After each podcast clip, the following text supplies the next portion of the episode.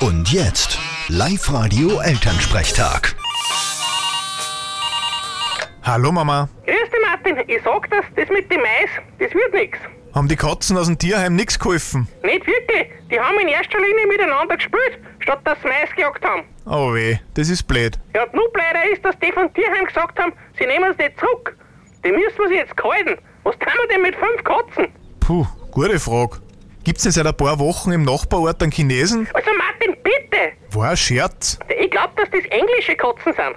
Weil sie dauernd gejammert haben, dass sie raus wollen und immer sie dann vor dir da haben, haben sie blärt, dass sie wieder rein wollen. Ja, klassische Brexit-Katzen.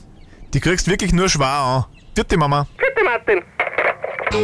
Der Elternsprechtag. Alle Folgen jetzt als Podcast in der Live-Radio-App und im Web.